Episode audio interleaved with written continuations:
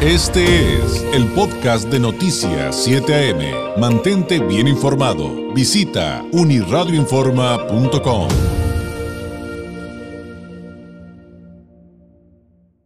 En los temas eh, de la inseguridad que estamos viviendo hoy por hoy en Tijuana, eh, también hay cosas que aportar. Cuando platicamos eh, acerca de cómo la vigilancia comunitaria, la coordinación entre los vecinos y la policía comunitaria puede rendir frutos eh, y realmente medirse, eh, también implica presentarle ejemplos. Y hoy se lo vamos a presentar también en un contexto de esta controversia en la que, eh, pues, con el asesinato reciente de elementos de la Policía Municipal de Tijuana, pues se supo que ni tenían armas suficientes ni que les permiten tener sus armas en todo momento, que las tienen que dejar, lo cual muchos consideran que ponen en riesgo, eh, lo que, pone en riesgo su vida.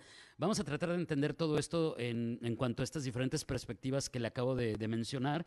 Em, eh, y para ello le agradezco que nos tome la llamada el presidente de la Organización Ciudadana Unidos por la Seguridad y el Bienestar de Tijuana, Ismael Estrada. Ismael, muy buenos días. David, buenos días, saludos a ti y a tu auditorio.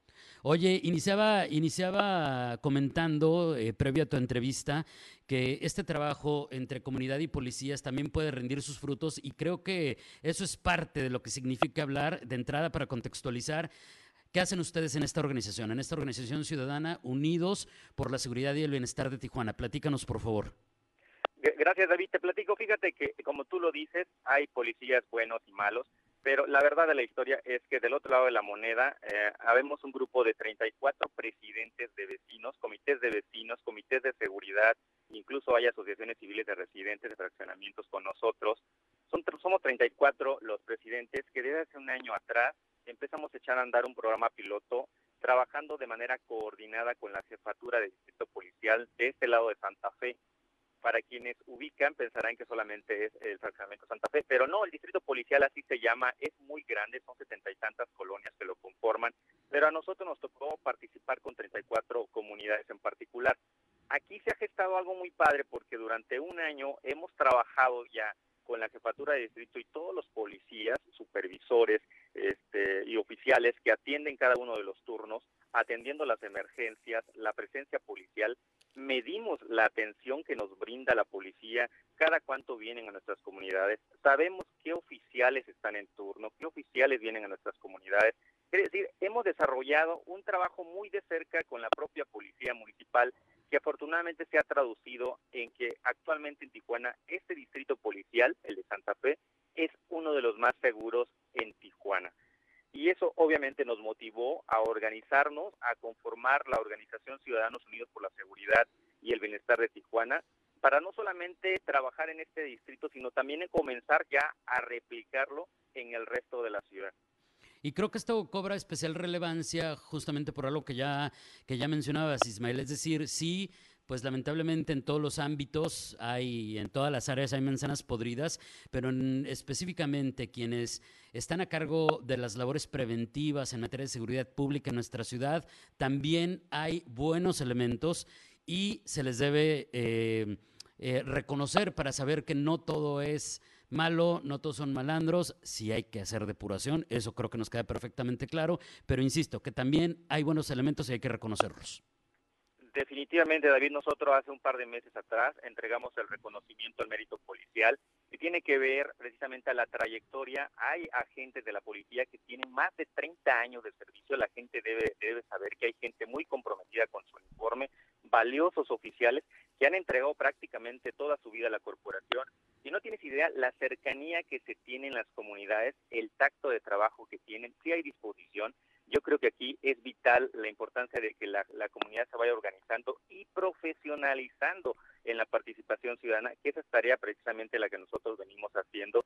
Y por eso es que nos duele cuando a veces vemos que hay situaciones que les afectan también al lado del policía, porque es nuestro otro brazo. Por un lado son los ciudadanos, sí, y por el otro también la dignificación del trabajo policial.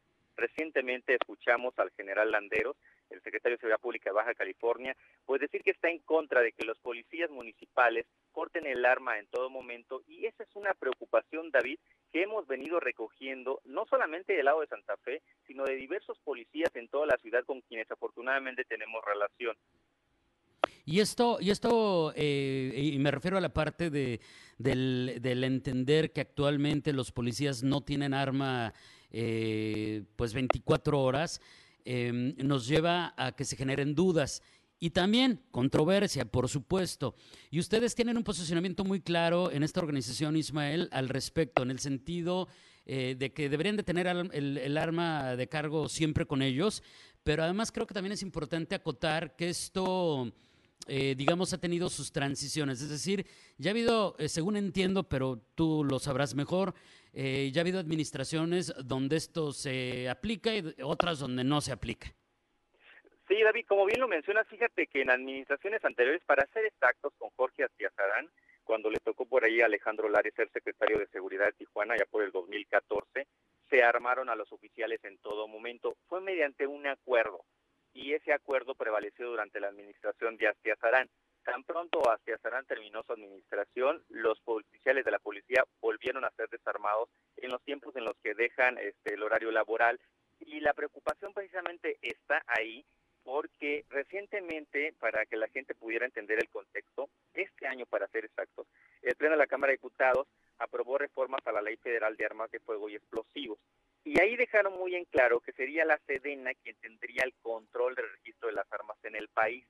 Y es por eso que en este momento se depende bastante de la buena coyuntura que pudiera lograrse con las Fuerzas Armadas, precisamente para que los oficiales pudieran estar armados en todo momento. La gente dirá, bueno, ¿para qué se requiere? Platicaba anoche con un oficial de tránsito. Fíjate, David, qué lamentable.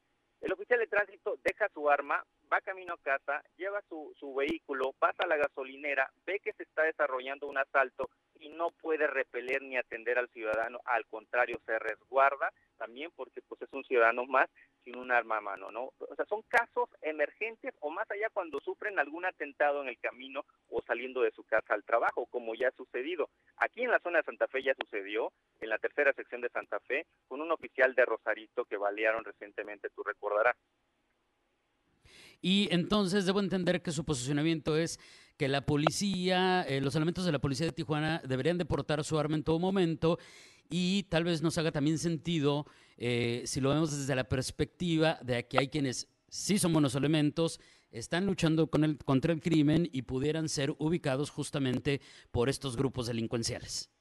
Definitivamente, nuestra postura, eh, David, es que se necesita, cuando lo requieran y exclusivamente para su seguridad y legítima defensa, que el personal operativo, en este caso los oficiales, puedan portar armas fuera de servicio, cumpliendo con requisitos como exposición de motivos para portar su arma de fuego fuera de servicio, no tener denuncias por violencia familiar o violencia contra las mujeres, no tener auto de vinculación a proceso, no haber sido suspendido, destituido. Es decir, quien sea mal oficial de la policía, que se le retenga, se le supervise y se le analice las armas.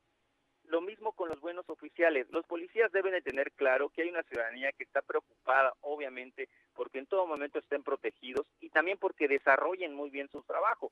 Al oficial que esté cometiendo, obviamente, cuestiones de, de corrupción, como lamentablemente últimamente han sido señalados, pues hay que inhabilitarlos, hay que suspenderlos, hay que tener las vías muy claras. Pero al oficial, al buen oficial que está entregado y comprometido con su uniforme allá afuera en las colonias, haciendo un gran esfuerzo por recuperar la seguridad, lo mínimo que podemos hacer es garantizarle que tenga un arma al alcance para defenderse. Oye, nos quedan dos minutitos, Ismael.